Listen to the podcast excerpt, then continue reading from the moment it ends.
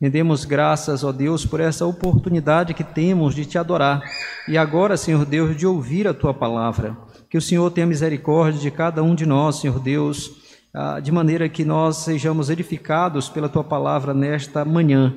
Que o Senhor tenha misericórdia da minha vida como pregador, que o teu Espírito, ó Deus, me conduza, me controle, me use nesta manhã para abençoar o teu povo e todos os que aqui estão e queira abençoar, ó Deus, cada vida aos teus filhos, santificando, purificando, moldando-os segundo a imagem de Cristo. E aqueles que ainda não são crentes em Cristo Jesus, queira convertê-los. É o que nós te pedimos no nome de Cristo Jesus, o nosso Salvador. Amém. A palavra de Deus nos, ah, em Mateus capítulo 19 diz: Da boca de pequeninos e crianças de peito tiraste perfeito louvor. E aí nós temos a Olívia louvando a Deus da maneira dela. Que bom, seria muito bom se tivéssemos muito mais crianças assim louvando o nosso Deus. Eu queria que vocês abrissem a palavra do Senhor para é, é, a pregação desta manhã no Mateus capítulo, é, capítulo 9, Mateus 9, versos de 35 a 38.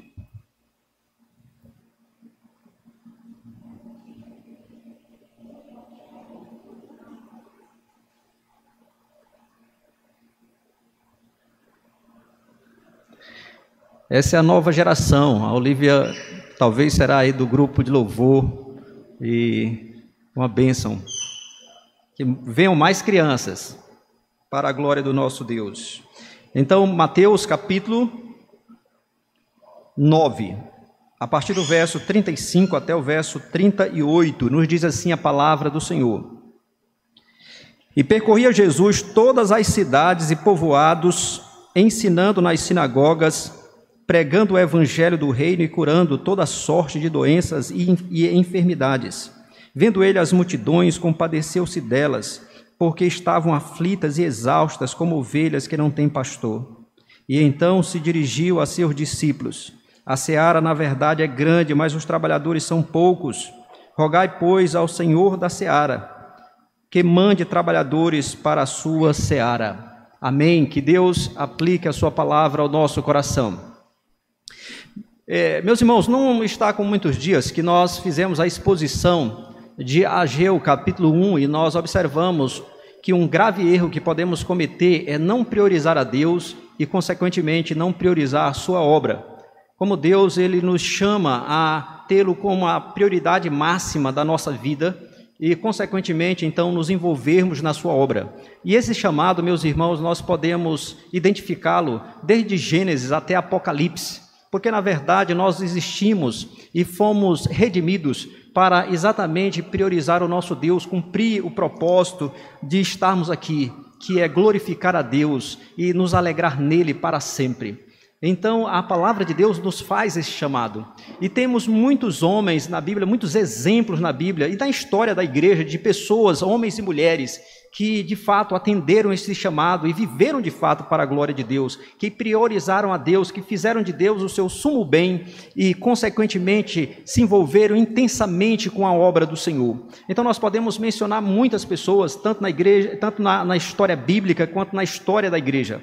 Nós podemos falar de Moisés, nós podemos falar de Davi, podemos falar dos apóstolos Pedro, uh, João uh, e Paulo, podemos falar é, de mulheres como Moabe e, e, podemos falar de muitas pessoas. É, todas essas pessoas, elas servem de exemplo para nós, de pessoas que se envolveram intensamente com a obra de Deus. Inclusive, o autor aos Hebreus vai nos trazer uma relação de pessoas que fizeram isso lá no capítulo 11 de Hebreus, um capítulo como é, é, sendo, é, que é conhecido como a galeria da fé porque ali nós temos exemplos de heróis da fé.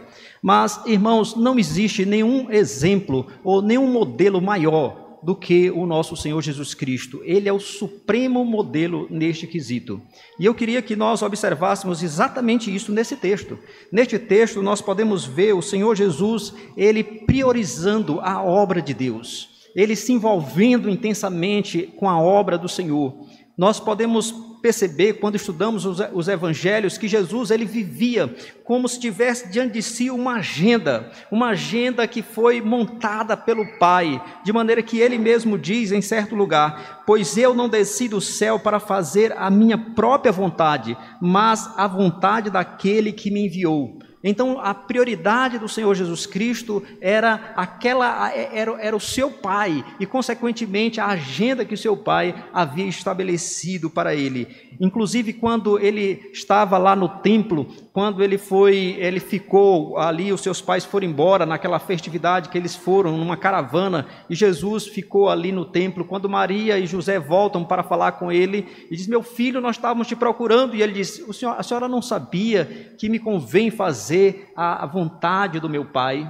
Então, essa era a prioridade do Senhor Jesus Cristo. E então, meus irmãos, nós podemos perceber que desde o nosso Senhor, o verdadeiro cristianismo bíblico significa priorizar a Deus e a sua obra. Isso deve estar muito claro na minha e na mente de vocês. E aí é o que eu quero discutir com vocês, ou ver com vocês aqui neste capi, nesse, nestes versículos. Aqui nós temos como que um, um resumo que Mateus faz dos capítulos 5 a 9, que nós vemos as atividades do Senhor Jesus, Jesus agindo, trabalhando, pastoreando ali ah, naquele contexto de Israel. E também serve como uma, uma antecipação ou como uma preparação para o envio dos doze que ele vai fazer no capítulo 10. Porque no capítulo 10 ele vai mandar os doze discípulos a saírem pelas cidades e aldeias de Israel. E Jesus, então, aqui está como que dando exemplo para eles: olha o que eu estou fazendo, e aí depois ele vai enviar esses, esses discípulos para fazerem algo semelhante ao que o Senhor Jesus estava fazendo. Então nós temos um texto aqui que é como se fosse uma transição. Ele resume os capítulos, Mateus resume os capítulos anteriores e prepara para o que vem na sequência, que é exatamente a ordem de Jesus para que os discípulos cumprissem aí a missão. Então, irmãos, tendo isso em mente, ah, e também o fato de que esse texto, ele se aplica principalmente àqueles que são pastores, que são presbíteros, que são ministros do Evangelho, mas também, de maneira secundária, a todos os crentes, visto que todos nós somos discípulos do Senhor Jesus Cristo. Então vamos considerar esse texto com, tendo essas questões em mente. E aqui o que eu quero fazer, meus irmãos, é chamar a atenção de vocês para a pessoa bendita do nosso Senhor e Salvador Jesus Cristo, precisamente para o seu envolvimento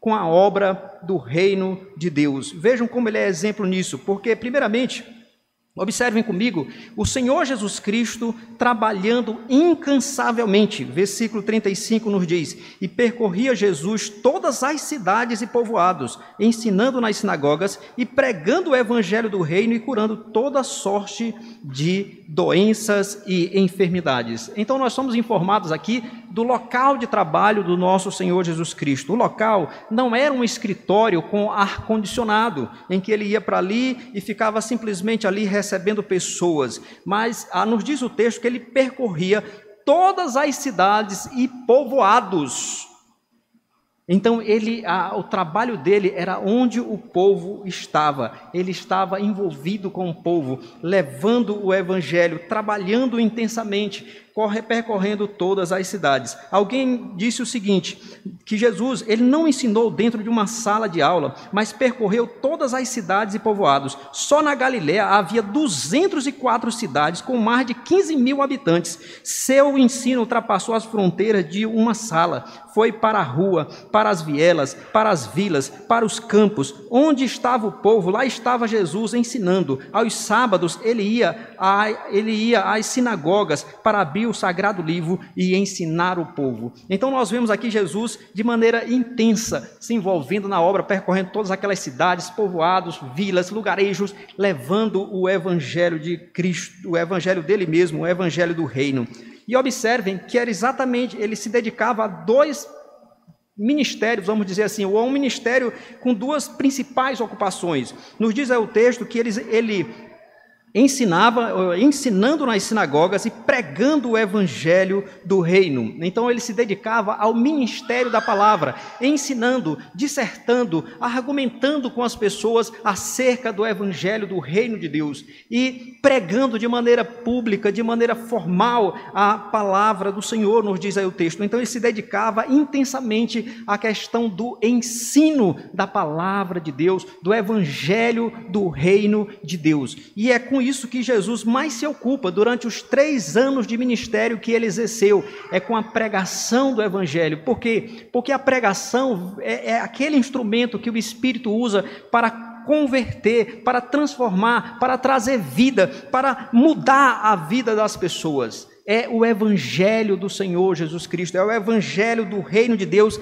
esse Deus redentor, esse, esse reino que veio para redimir o homem e o próprio universo da presença e dos efeitos do pecado. Então é através desse ministério de ensino da palavra, de ensino do Evangelho do reino, com o que Jesus mais se ocupou durante, durante aqueles três anos que ele esteve exercendo o seu ministério. E nós vemos ele aqui, porque a palavra palavra de Deus, ela não volta vazia. A palavra de Deus é a espada do Espírito. A palavra de Deus é exatamente aquela que transforma, que, que, que, que vivifica e que faz de nós novas criaturas. É a palavra do reino. E Jesus então gastava tempo com isso. Você pode ver, Jesus começa o seu ministério dizendo: o reino de Deus está próximo crede no Evangelho. E se você começar a ler bem no início de Marcos e dos outros evangelhos, vocês vão perceber, ele começa o seu ministério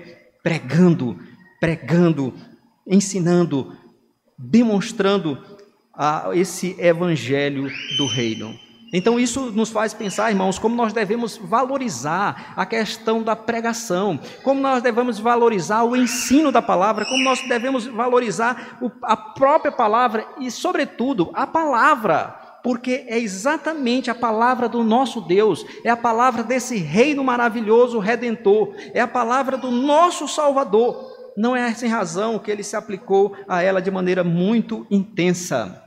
Mas não só isso, observem também que ele exerce um trabalho de curas. Diz aí o texto que diz o texto aí que e curando toda sorte de doenças e enfermidades. Então o Senhor Jesus se aplicou intensamente a essa questão também de curar, de tratar do corpo, de tratar da, do aspecto físico. Se a pregação, se o ensino do evangelho do reino trabalha o nosso aspecto espiritual, do, o aspecto espiritual do ser humano, a, a, o Senhor Jesus também deu atenção à questão da, do aspecto físico do ser humano, traz, curando pessoas. É claro que hoje nós não temos mais aqueles dons extraordinários, ainda que Deus possa curar, ainda que Deus possa restaurar, ainda que Deus possa fazer aquilo que está além do poder da medicina. Deus pode fazer.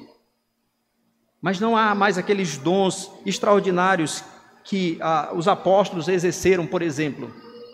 Mas uma coisa que permanece, irmãos, é a questão do cuidado com o corpo, com o cuidado com o aspecto físico e social do ser humano. Por quê? Porque o, o ser humano, ele é um ser constituído de espírito e corpo. Essas duas coisas estão bem unidas, influenciando uma a outra. Nós temos um corpo, é aquilo que vocês estão vendo. Nós temos um corpo, a materialidade, uma parte física, mas nós temos também um espírito, uma alma que está em nós e que é profunda em nós.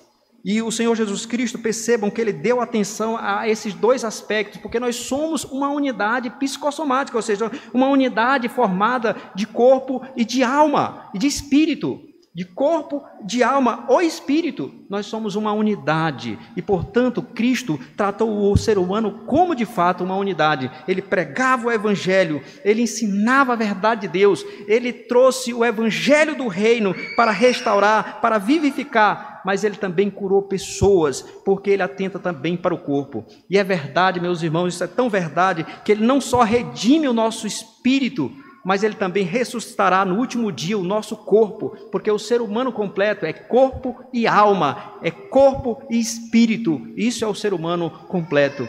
E, e o Senhor Jesus, ele veio para salvar o ser humano como um todo.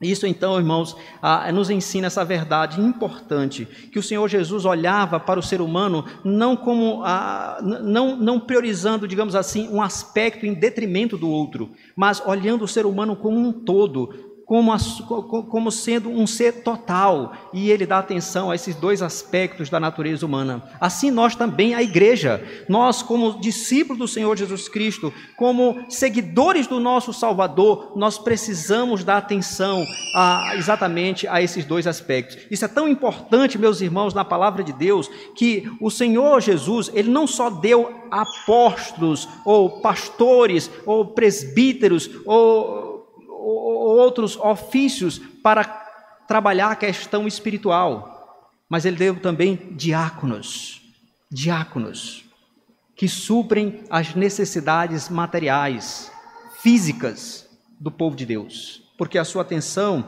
é exatamente com o ser na sua totalidade. E a nossa tendência, irmãos, vocês sabem, acredito, que é para valorizar um em detrimento do outro. Muitas vezes nós podemos valorizar simplesmente a questão espiritual e nós vamos e pregamos o evangelho, mas às vezes não atentamos para aquela pessoa que está em profunda necessidade e nós podemos pensar: não, meu negócio é cuidar do espírito, então essa questão material não tem nada a ver. Nós não podemos ser insensíveis, nós devemos levar o evangelho, pregar o evangelho com certeza mas nós não podemos fechar os olhos para as necessidades daqueles a quem nós estamos pregando o Evangelho, para aqueles a que, que nós estamos levando as boas novas de salvação, porque nós devemos demonstrar o Evangelho em palavras, mas também devemos fazê-lo em ações, em ações. E isso faz parte desse aspecto de demonstrar o Evangelho em ações. Nós somos instrumentos do Senhor Jesus para demonstrar ou evidenciar as suas misericórdias. E fazemos isso quando nós atentamos para as necessidades das pessoas. Então nós precisamos ter atenção a essas questões. Mas por outro lado, também muitas vezes nós nos envolvemos tanto com esse aspecto social e nós vamos lá e ajudamos as pessoas, levamos uma cesta básica, levamos o pão mas nos esquecemos de falar do pão da vida, aquele que vai restaurar não só a alma, mas também o corpo. E nesse sentido também nós falhamos, nós devemos fazer as duas coisas. Nós devemos proclamar o evangelho do nosso Senhor Jesus Cristo. Nós devemos fazer discípulo de todas as nações. Nós devemos discipular as nações, mas se nós estamos trabalhando com um povo necessitado, carente, nós não podemos fechar os olhos para isso. O Evangelho exige que nós sejamos generosos, misericordiosos e compassivos, como nós vamos ver ainda neste texto. Então nós precisamos olhar o ser humano na sua totalidade, corpo e alma, uma unidade psicossomática uma unidade psicossomática. Psicossomática significa exatamente é, alma e corpo. Alma e corpo, as duas coisas juntas. Nós devemos olhar assim o ser humano, como o Senhor Jesus fez. E meus irmãos, essa não é a única vez que nós vamos ver o Senhor Jesus fazendo isso. Se você ler os evangelhos, vocês vão perceber, na verdade, que o ministério do Senhor Jesus vai girar em torno dessas duas coisas: pregar o evangelho e curar pessoas, libertar pessoas, ele vai exatamente se deter nessas duas principais atividades em seu ministério. Então nós devemos olhar para o ser humano como um todo, assim como o Senhor Jesus fez. Bem, irmãos, passando adiante, vejam agora, quero que vocês olhem agora para o Senhor Jesus, como ele se, o Senhor Jesus, ele compadeceu-se, ou ele, ou ele se compadecendo das multidões. Verso 36. Então perceba o envolvimento do nosso Senhor. Nas atividades, nós vemos no verso 35, ele percorrendo todas as cidades. Agora nós vemos no versículo 36, ele se compadecendo das multidões. Diz o texto: Vendo ele as multidões, compadeceu-se delas, porque estavam aflitas e exaustas, como ovelhas que não têm pastor. Então ele, o Senhor Jesus, ele olha para aquelas multidões. Vejam, eram muitas pessoas, porque diz assim, não era uma multidão, eram multidões. Ele olha para aquelas pessoas e ele olha com aquele olhar pastoral, com aquele olhar terno, com aquele olhar que realmente se preocupa com as pessoas, com aquele olhar clínico, com aquele olhar é, que penetra, e ele percebe ali pessoas que estavam, que aquelas pessoas estavam aflitas e exaustas. Os pastores daquela época, os, os, escribas e os fariseus, eles oprimiam o povo, eles colocavam fardos pesados sobre o povo, fardo de regras humanas, exigências hipócritas sobre as pessoas. Jesus olha para aquelas multidões e vê multidões aflitas, exaustas, cansadas, de modo que numa outra ocasião ele diz: Vinde a mim todos os que estáis cansados e sobrecarregados, e eu vos aliviarei, mostrando que ele é o verdadeiro descanso, ele é o verdadeiro sábado, ele é o verdadeiro ah, dia do descanso, porque ele chama as pessoas para descansarem nele. E aqui nós temos o Senhor Jesus se compadecendo dessas pessoas pessoas. E o interessante, irmãos, essa não é a única ocasião nos evangelhos que Jesus se compadece. Mateus, por exemplo, registra quatro vezes que Jesus ele se compadece das pessoas. Então o nosso Senhor era cheio de misericórdia, era cheio de compaixão. Você pode ver também em Marcos que ele vai repetir duas das quatro que Mateus, das quatro ocasiões que Mateus cita. E você vai ver em Lucas que Lucas ele cita uma ocasião específica que ele se compadece de uma mulher.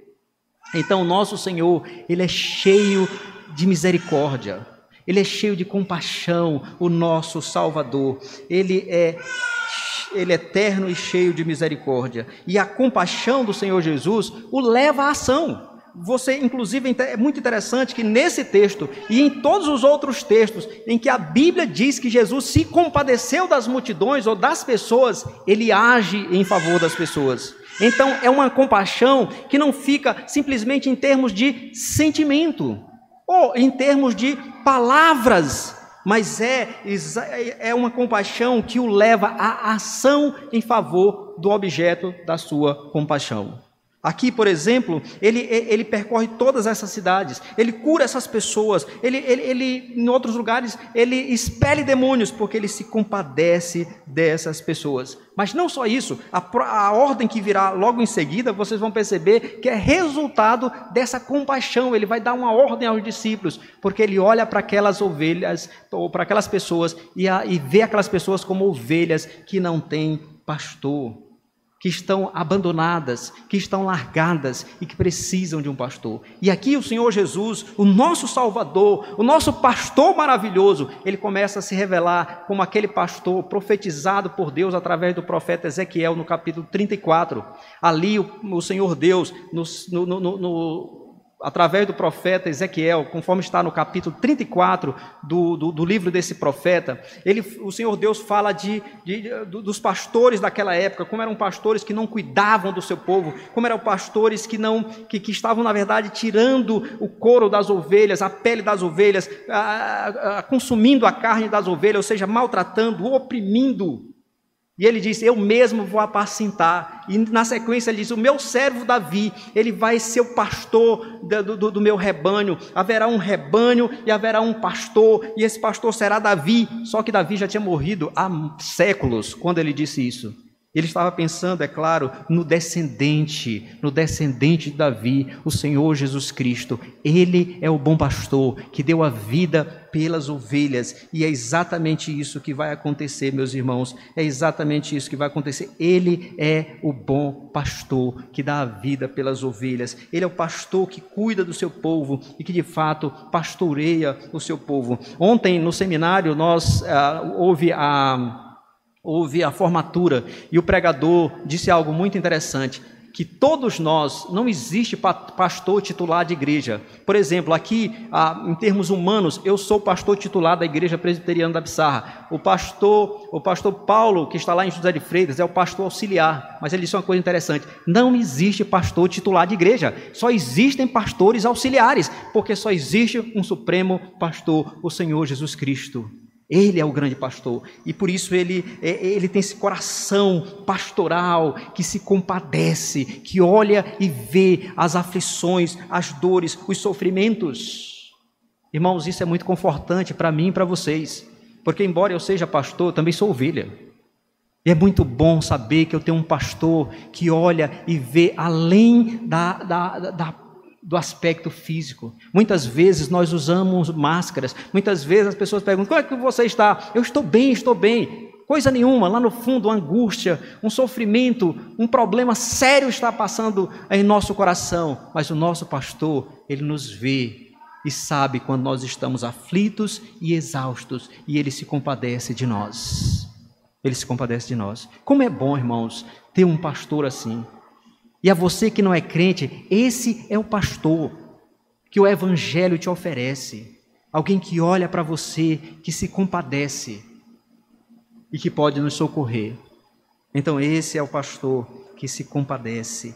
Meus irmãos, ah, então nós podemos perceber que o Senhor Jesus, ele se envolvia intensamente na obra, não só em termos de atividades, mas também em termos de sentimentos. Não só as suas mãos estavam ocupadas na obra, mas o seu coração também estava envolvido. Não só o seu corpo estava agindo, mas o seu espírito estava ali envolvido intensamente, porque ele está agindo, percorrendo todas as cidades, ensinando, pregando, curando, mas ele está fazendo isso cheio de compaixão e de misericórdia por aquelas pessoas que eram como ovelhas que não têm pastor. E meus irmãos, esse envolvimento do Senhor Jesus de corpo e alma vai se mostrar de uma maneira mais intensa, plena, gloriosa na cruz do Calvário, porque ali na cruz o Senhor Jesus Cristo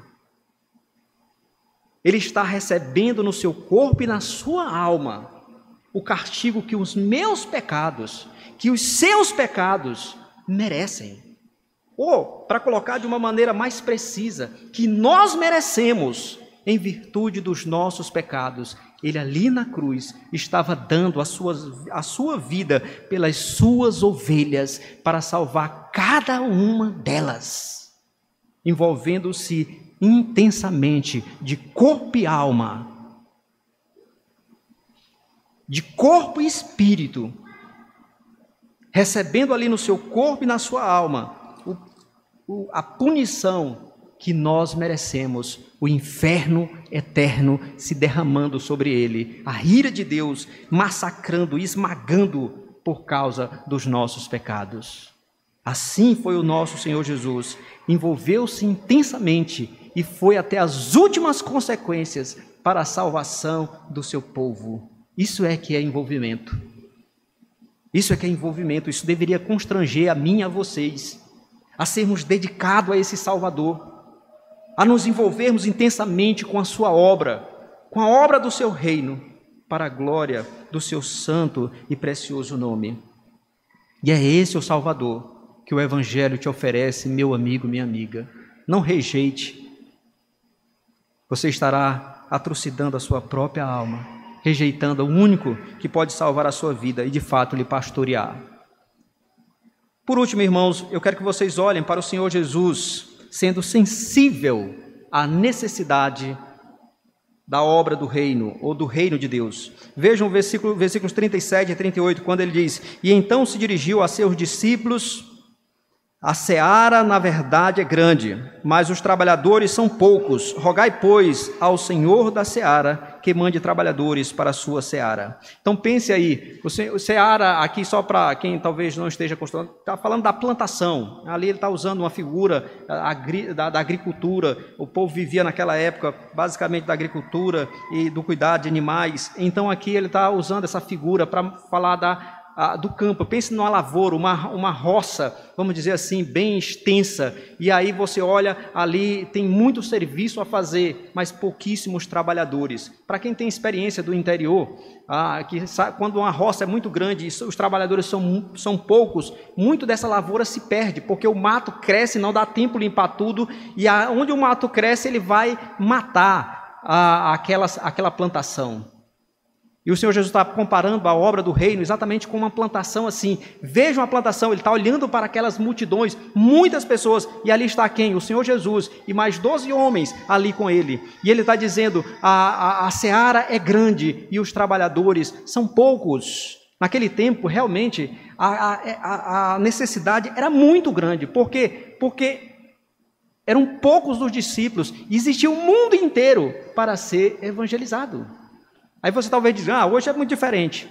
Não tanto. Talvez não tanto. Por quê? Porque há muitos povos, meus irmãos, que ainda não foram evangelizados. Por exemplo, deixa-me contar, deixa-me dizer para vocês, de acordo com pesquisadores, de, é, é, de 16.300 16 povos existem no, no mundo de, que existem no mundo de hoje, cerca de 6.500 são povos não alcançados. Ou seja, mais de um terço, 37%, ainda precisa ser alcançado com o evangelho do nosso Senhor Jesus Cristo. Então tem muito trabalho ainda e poucos trabalhadores. Poucos trabalhadores. Isso é realidade no que diz respeito à evangelização do mundo. É realidade no que diz respeito aqui. Vamos fazer uma atividade, vamos trabalhar, vamos nos envolver. Vejam quantas pessoas trabalham. A maioria não se envolve. Infelizmente. Apenas a minoria se dispõe a trabalhar. Portanto, a necessidade continua. Nós precisamos de trabalhadores. Aqui o Senhor Jesus estava pensando, claro, primeiramente em termos de pregadores, de anunciadores do Evangelho. E nós precisamos orar para que Deus levante, vocacione homens, homens para o ministério da palavra, para o ministério do Evangelho do nosso Senhor Jesus Cristo. Que Deus levante homens santos e piedosos para a obra missionária no Brasil e no mundo. Nós devemos orar mas nós devemos orar também para que Deus levante pessoas no nosso contexto que se disponham a trabalhar pelo reino de Deus, a se envolver intensamente no reino de Deus.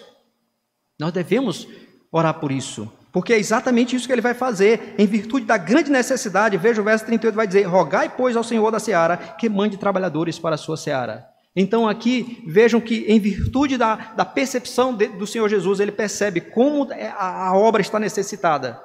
Nós precisamos de mais trabalhadores. Então ele dá uma ordem aos seus discípulos: peçam ao Senhor da seara, ao Senhor da plantação, ao dono da roça, que mande mais trabalhadores para a sua obra. Irmãos, percebam como essa oração devia ser frequente em nossas orações. Ou perdão, como essa petição devia ser frequente em nossas orações. Como nós devemos orar mais por isso. Mas por isso. Porque vejam, aqui é uma petição bíblica estabelecida pelo nosso Senhor, para que nós, o seu povo, clamemos a Deus, no nome de Jesus, para que envie mais trabalhadores.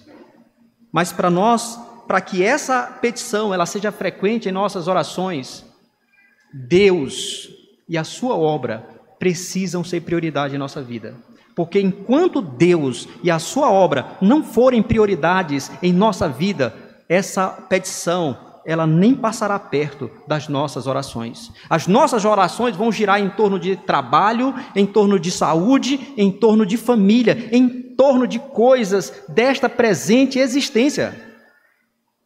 E não em torno das coisas do reino. E quando o Senhor Jesus ele nos ensinou a orar, ele nos ensinou a priorizar o reino de Deus. Porque na oração do Pai Nosso, nós podemos ver seis petições. As três primeiras dizem respeito a Deus e ao seu reino e à sua glória.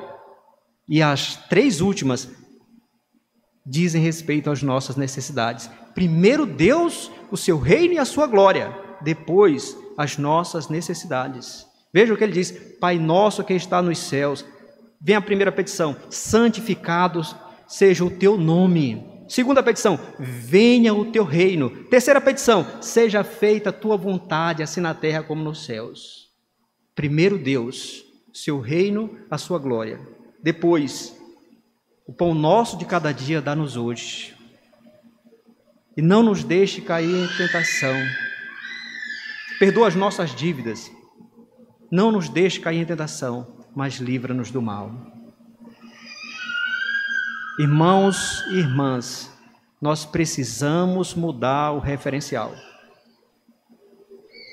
Logo, no mesmo contexto, logo adiante, o Senhor Jesus vai dizer: buscar em primeiro lugar o, reino de Deus e a sua justiça, e as demais coisas que nós geralmente priorizamos serão acrescentadas. Então, meus irmãos, nós temos que envolver-nos intensamente. E uma coisa que me causa tristeza é perceber e eu vou falar no, no, no nosso próprio contexto. Pessoas que não estão nem aí se o reino está crescendo, se pessoas estão se convertendo, se a igreja está sendo edificada, nem se importam. simplesmente estão aqui domingo após domingo e não há qualquer empenho, pelo menos aparentemente. Meus irmãos, nós devemos nos envolver intensamente. O cristianismo, desde o nosso Salvador, conforme nós vemos aqui, não é só uma coisa de fazer, fazer por fazer, mas é uma religião de fazer, de fazer por amor, de fazer por priorizar a Deus e o seu reino. Então nós precisamos entender, irmãos, que nós devemos nos envolver intensamente com a obra do Senhor. E eis aqui o modelo, o nosso Senhor e Salvador Jesus Cristo. Eis o modelo. Hoje, agora, por meio da Sua palavra, o Senhor nos chama, nos chama a nos envolver intensamente com a Sua obra, de corpo e alma, a seguir o exemplo do nosso Salvador que se envolveu de corpo e alma com a obra, a ponto de morrer por nós na cruz do Calvário e me receber no seu corpo e na sua alma o castigo que nós merecemos. Tamanho amor deveria constranger a mim e a você a nos envolver, a não vivermos mais para nós mesmos, mas para por aquele que por nós morreu e por nós ressuscitou. Nós deveríamos, esse amor deveria nos constranger a nos dedicar intensamente a ele a não viver mais para esse mundo ou para nós mesmos, mas viver esses dias que, no, que o Senhor nos conceder aqui na fé do Filho de Deus, que nos amou e a si mesmo se entregou por nós. Então, meus irmãos, que nós sejamos constrangidos, não pela, ah, não, muitas, não, não pela pressão de pastor, ou de pais, ou de familiares, ou de igreja, mas que nós sejamos constrangidos pelo amor, pelo exemplo e pelo ensino do nosso Senhor Jesus Cristo. Que Deus nos faça crentes intensamente envolvidos, que se envolvam na obra de Deus de corpo e alma, com mãos e coração, com corpo e espírito, para a glória dele, para o nosso bem e para o bem da humanidade. Amém. Oremos. Ó bondoso Deus, rendemos graças ao Senhor pela tua palavra que é viva e eficaz. Aplique ao nosso coração, santifica-nos, purifica-nos para o louvor da tua glória. Ó bondoso Deus, ajuda-nos, perdoa-nos e purifica-nos de todos os nossos pecados, inclusive da nossa indisposição para nos envolver com a obra do Senhor. Tenha misericórdia da nossa vida, que olhemos para Cristo e vejamos o exemplo, o amor, os ensinos dele e assim, Senhor Deus, venhamos aplicá-los à nossa vida. Tenha misericórdia de nós, seja conosco. Nós te imploramos agradecidos no nome de Jesus. Amém.